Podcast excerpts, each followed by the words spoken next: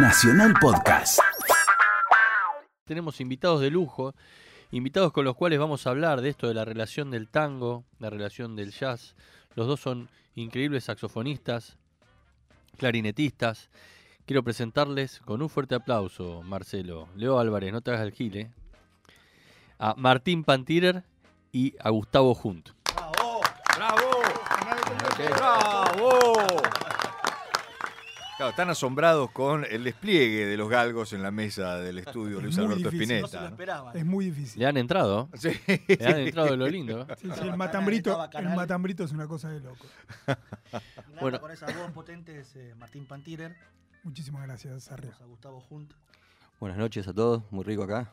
Por acá, por inesperado. Por ejemplo, tenemos a Martín Pantirer, que es eh, clarinete bajo, músico estable de Scalandrum desde el año, desde que arrancó, este, prácticamente. Y lo tenemos a Gustavo Hunt, que viene a tocar el, el domingo la falda con Scalandrum, porque Martín va a ser papá nuevamente. Muy Pero bien, ya pero felicitaciones. puede nacer ahora. En este momento estoy con el celular en vibrador. Qué momento ese, ¿no? Que uno toca con el celular prendido. Yo, ¿saben Mm. cómo lo conocía mi actual plomo ayudante Gustavo Franchín? ¿Vos sabés, Horacio, cómo lo conocí? No, Daniel, contame. Que vos te das cuenta que poca la amistad que nos une con Horacio, que no Sí, sabe cómo sabe, conocía no a sabe Franchín. detalles íntimos, nada. ¿Sabes cómo lo conocí a Franchín? A ver. Yo estaba, por ser padre, este, en la misma situación que Martín, tengo que tocar en Telonius y había un pibe sentado en el piso y lo agarro y le digo, toma, este es mi teléfono, si suena avísame porque me tengo que ir. Eh, me voy, o sea, ya estaban todos Y el tipo avisados. o estaba sea, por ver el show. si sonaba el teléfono era porque iba a ser papá. Era así, y me voy. Y ahí nos conocimos. O sea, yo no sabía quién era. Le di el teléfono y dije, vos avísame. eh, Si Fue el llega a comienzo sonar". de una maravillosa Se quedó así quieto como diciendo, bueno, está bien. Así lo conocí a Franchín. Momentos terribles. Tremendo. Que no, se, no se sabe nada. Estás ahí en la, la famosa dulce espera, pero más que dulce vendría a ser un poquito vertiginosa. Claro. Pero bueno, Bueno, tenemos acá una dupla muy especial también porque los dos tocan hace cuántos años en el grupo de Coté. dígalo, maestro. No sé, son como 20 años ya casi, no sé cuántos. Ven- son. Es un 21, montón. 22, sí. Muchísimo. Un cuarteto de saxo que interpretan tangos, ¿no? Este, un cuarteto para mí de lo mejor que hay. Este, en lo que es cuarteto de tango, encima involucra lo que es nuestro estilo nacional. Este, así que cuéntenos un poco cómo fue primero formar este grupo y segundo cómo es esto de la relación de lo que es el tango y el jazz. Ya sabemos que Gustavo Juntes tiene data Melómano tremendo. melómano e historia. Sabe mucho, te puede dar una clase de, de cada músico, una clase de tres horas hablando de ese tipo. Es genético también. Pero de. Es muchos, ¿eh? Recién le lo estaba corrigiendo a Sarria, allí le, le decía acerca de Dizzy Gillespie, le, le comentaba así esos cruces que hay históricos entre el jazz y el tango. Y bueno, ese es un poco un legado que me viene de, de mi viejo, que es un fanático así, eh, coleccionista de discos de jazz. Y, y ya de chiquito siempre me llevaba a ver los conciertos y me inculcó el. Un poco, digamos, es culpa de él que yo estoy metido en todo esto, eh, por, por ese amor que me, que, que me dio por, el, por la música en general y el jazz en particular, que era el- es el berretín de él. Un concierto que recuerdes Y mira, te voy a tirar una. que te haya llevado de chiquito. Y sí, yo vi en el año, creo que era en el año 77, en Hebraica, vi a Charlie Mingus. No, ¡Uh! Con tan solo nueve, nueve años. no, sí, muy grosso. ¡Terrible! sí. Y yo tengo la, la imagen del escenario, el- la ropa que tenía Mingus, me acuerdo de los colores, me acuerdo todo. Eh, sí, eso, esas cosas no, no se olvidan. Es un impacto total. Sí, Weather Report con, con Jaco, También, sí, Luna Park. Luna Park, sí. No, no te puedo No, creer. un montón de cosas. De, de Parece Esther joven, Gordon, parece Stan joven, Getz, eh, Stan Getz, Stan Getz, sí. tremendo. Sí, estoy a punto de los 50, así que. Pero bueno, era, era chiquito. Tuve la suerte de mi viejo que me llevaba de chiquito. Parece de 28. Es cierto, ¿eh? Sí, Se mantiene bien. Tiene la suerte de conservar mu- mucho el cabello, ¿no? También sí, que la eso. envidia de Cacho Y el Bueno. color del cabello El color, que, que- sí, que lo sí. tiene igual que clave, cuando- el sí. pelo es todo. Es El algo que tiene todo el cabello y de, y de su color original, lo cual puede- podría tener 30 también. algo que el maestro G anhela mucho, el cabello. Sí, no, no, no. Yo admiro más que anhelo, admiro mucho este un cabello bien tratado. A él le gusta el, el a- al maestro G le gusta el quincho completo, no el quincho con agujero. Bueno, así que impresionante el, el background, ¿no? Ya de chico. Sí, eso del jazz, es- es- de chiquito tuve esa suerte. Y bueno, y después, eh, nada, que estudiar música y todo eso. Y, y lo, del, lo del tango llega medio misteriosamente, porque eh, eh, era atípico, pero en casa no, no se escuchaba tango. Se, se escuchaba jazz. Claro. ¿sí? Eh, eventualmente había al- algún disco de Astor Mm. y algo de Pugliese por ahí, pero no, no se escuchaba tango. Eh, así que bueno, eso llega medio como por los avatares de, de la profesión, que uno de repente queda eh, por algo fortuito involucrado en, en- en- en ese mundo. Sí. Y ahí fue que yo dije, wow, esto que yo conocía, que no conocía, ¿Te gustó? pero me di cuenta de que lo conocía. Eh, o sea, no, no lo tenía como incorporado, pero estaba eh, eh, metido de- desde algún lugar, Claro. ¿sí? Entonces ahí medio que, que se conectó algo que dije, ah, esto que, que yo no le había dado mucha bolilla, eh, es pesado también, no, no, no es joda. Claro. Gustavo es- son esas personas que yo lo conozco hace veintipico de años y en ese entonces que era difícil conseguir discos, que era difícil encontrar como lo último que salía, el tipo tenía los últimos discos de, de sellos suecos No. y te mostraba si salió el último disco, me acuerdo, Edward Besala, que era un percusionista, director eh, finlandés, y más allá de, de lo que pasaba quizá en la escena local y en la escena más cercana como la de Estados Unidos, digamos, pero siempre había como, siempre estaba con esos eh, actuales de Europa también. Y Martín, ¿cómo fue tu acercamiento al jazz y al tango? Yo conozco tu historia, es bastante particular, un casi, Sí. un casi doctor. Un casi, un falso casi doctor. El famoso doctor Cureta. Eh, no, bueno, yo empecé de grande. La verdad que, que- que me agarró post-medicina, comienzos de la medicina, casi tres años de medicina. Y, y empecé de grande escuchando. Y la decisión de la música fue por esos discos que te caen en la mano de una mezcla de, de- de Duke Ellington, Hermeto Pascual, el arte ensamble de Chicago, me acuerdo que era f- fanático, y, y Coltrane. ¿Qué se escuchaba en tu casa de chiquito? Mi viejo es un pugliesista Ah, eh, acérrimo. Tenemos un buen dato ahí. Sí, mi viejo es un. De por sí se siente al piano, toca, sabe dos cosas. Y los dos son dos tangos de, de Pugliese y te, y te pones a llorar. O sea, hoy con 85 años, 86 lo sigue haciendo. Pero sí, era, se escuchaba mucho, mucho Pugliese y mucho Benny Goodman, Artie Shaw y Ah, las orquestas así de los 30. Siempre era la música que se escuchaba en casa. Bueno, saliste perfectamente de, de- de esa escucha. Sí. eh, la verdad Salió sí. Martín. Salió un, un auténtico pantirer. Eh, sí, aparte siempre se, se respiraba música y también mi hija tocaba un poco el piano y, y siempre estaba eso dando vueltas por ahí. Y no tengo la suerte de haber visto a Charles Mingus. Creo que es uno de los deseos que hubiese querido, porque soy bastante fanático. ¿Tus primeros conciertos cuáles fueron? Yo tengo en el haber un par de, de cosas que están buenas, más de en esa época que dejé la facultad, que fue, lo vi a Gillespie en Río de Janeiro. Mortal. Y después eh, eh, tuve la suerte de escuchar a Sonny Rollins también Uh, en Nueva York. Y en Nueva York vi el concierto, que uno de los conciertos que primero me marcó, que fue el trío de McCoy Tyner con Michael Brecker de invitado uf. En uno de esos bares que eran de diseño ahí de Nueva York, que no sé ni cómo garpé la entrada, eh, que se llama Iridium. Y el y me acuerdo el primer tema of Impressions. No, Empezaron y yo dije, bueno, esto es Esto es una aquí. locura total. Igual creo que en paralelo a esto, estás hablando del gusto que vas desarrollando por el jazz, o lo que inculcaron tus padres, o, o sos parte de la cultura del rock o lo que fuere.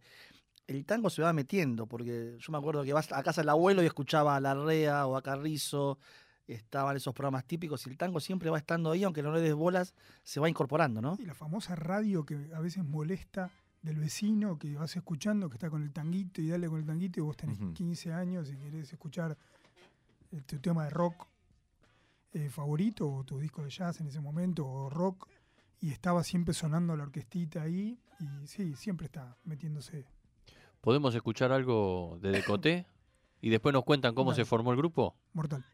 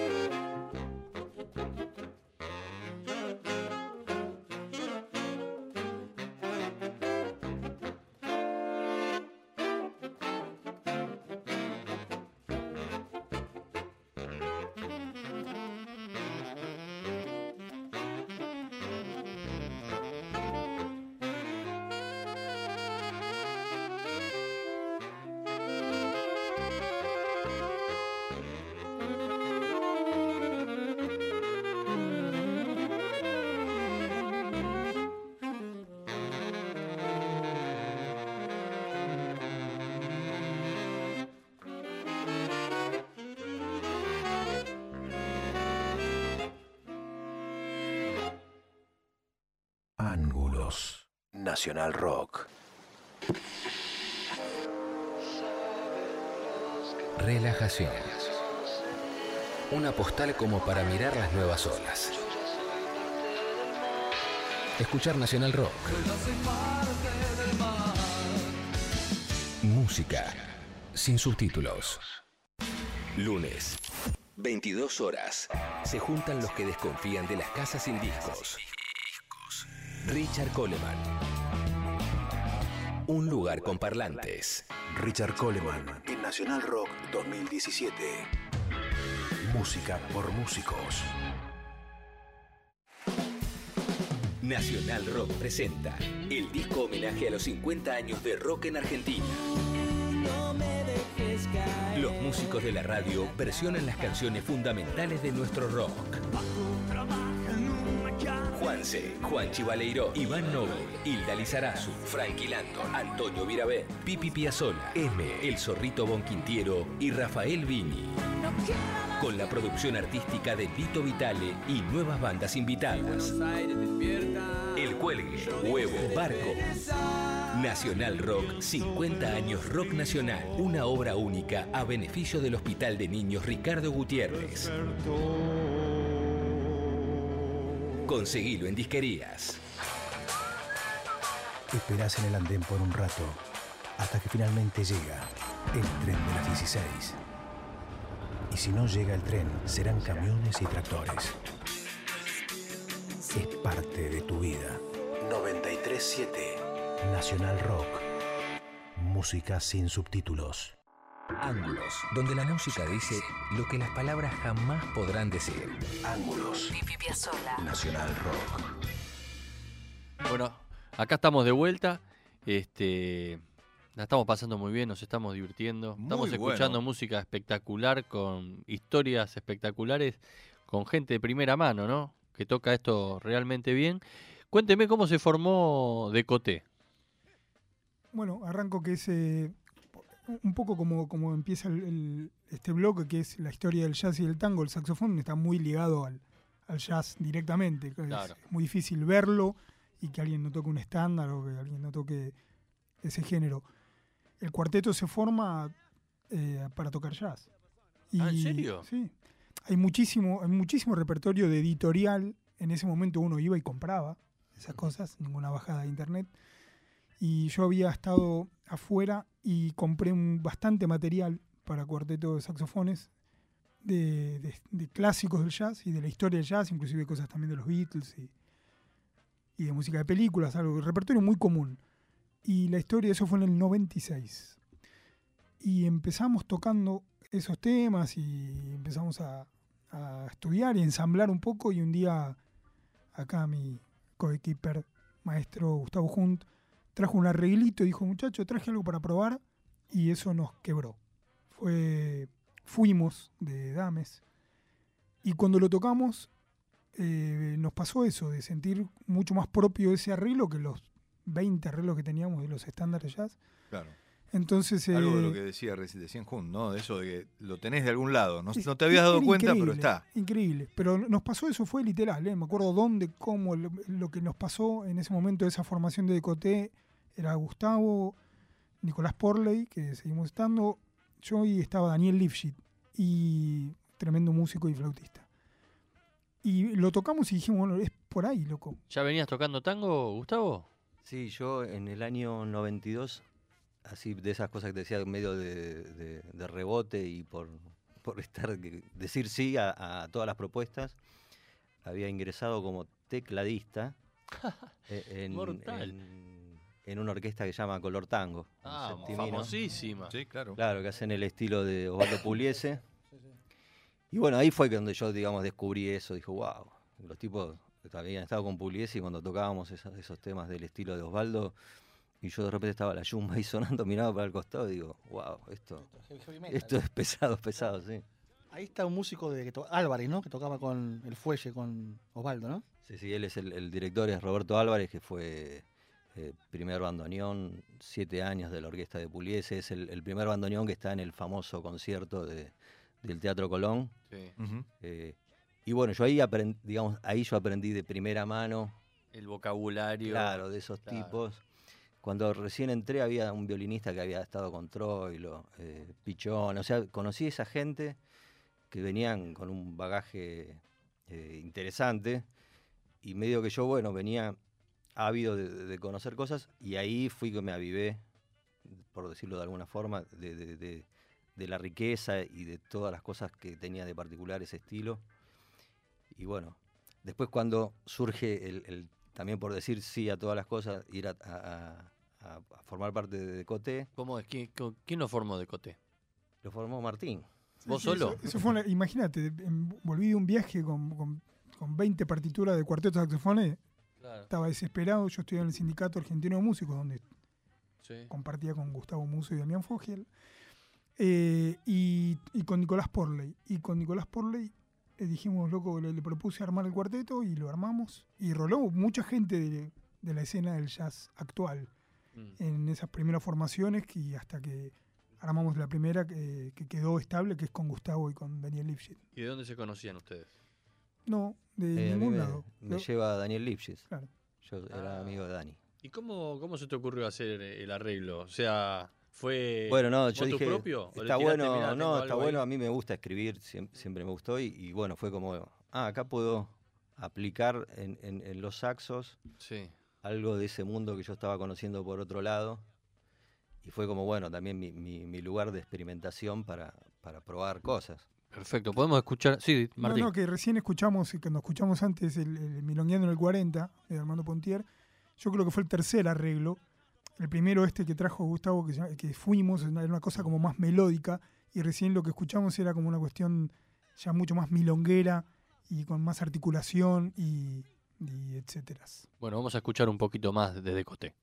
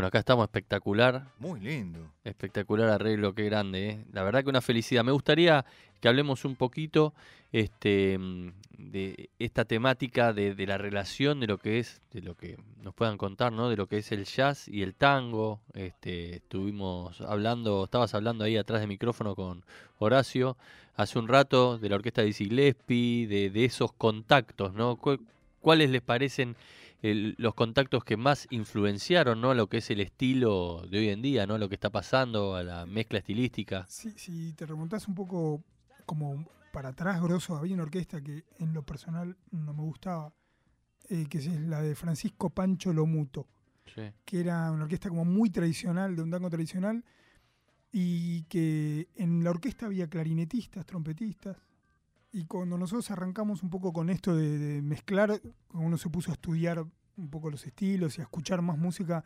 veías eh, esos tipos que tocaban en la típica y la jazz. Digamos, que iban a un restaurante y estaban con la orquesta esta, por ejemplo, de lo mutuo, y hacían toda la entrada de tango y después hacían la entrada de foxtrot y de jazz. Era la misma orquesta. Era la misma orquesta. ¿Qué se hace? Cambiaban el traje y listo. Ponele que se cambiaba el traje, claro. se bajaban algunos y se subían algunos otros, pero, Claro.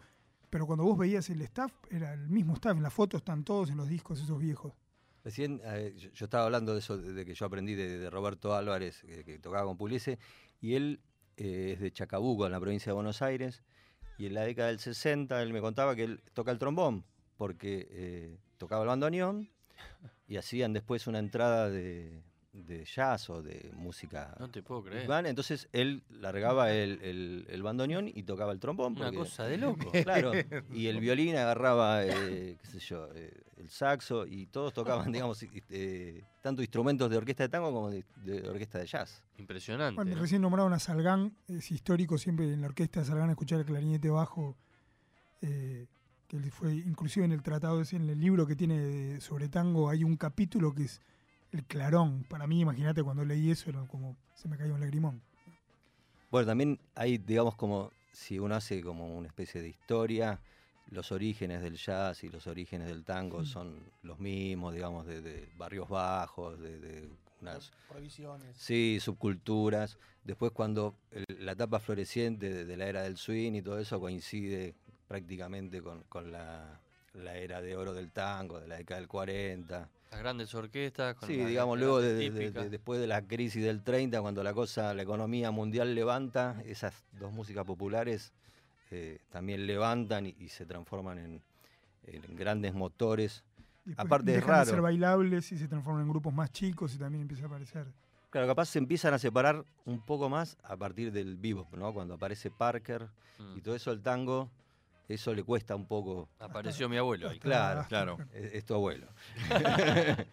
Ese es el, el- nuestro Parker, digamos. Justo. Bueno, este, la verdad que impresionante los invitados de hoy, una cosa de locos, Martín Pantirer, Gustavo Hunt. Y acá, bueno, lo que pasa en todos los programas, la elección de un tema de nuestro rock nacional. Este, la verdad que, cuéntenos, hay presentación de, de Coté próximamente. Bueno, hasta que no nazca el nene, yo creo que Por no ahora tranquilo. sí, pero bueno, la verdad es que, que va a haber en breve, ya les vamos a informar.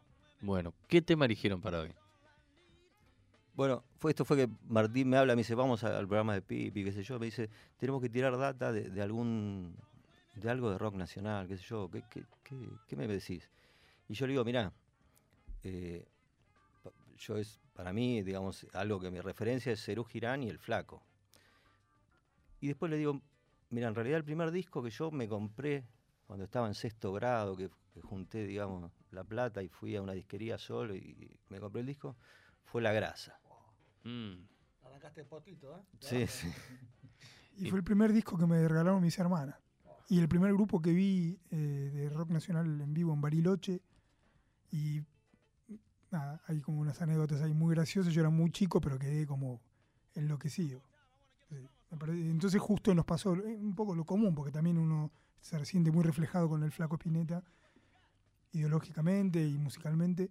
Pero ese disco fue como un antes y un después. Bueno, gracias por haber venido. eh, la verdad que impresionante. Y Gustavo, presente el tema, por favor, se lo dejo a usted. Bueno, qué honor. Entonces vamos a escuchar eh, La Grasa de las Capitales de Cerú Girán.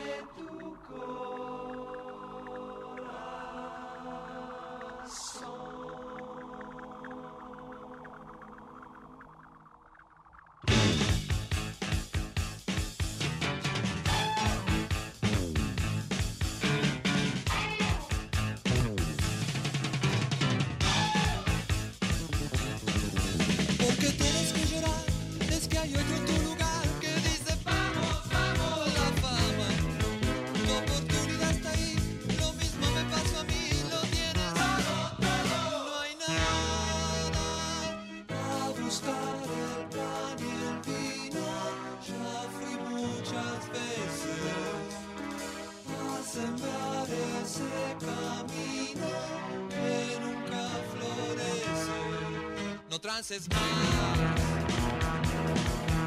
la cantina y con la cantora, con la televisión cantadora, con esas chicas bien decoradas, con esas viejas todas quemadas, gente remita, gente careta, la grasa inunda cual fugaceta.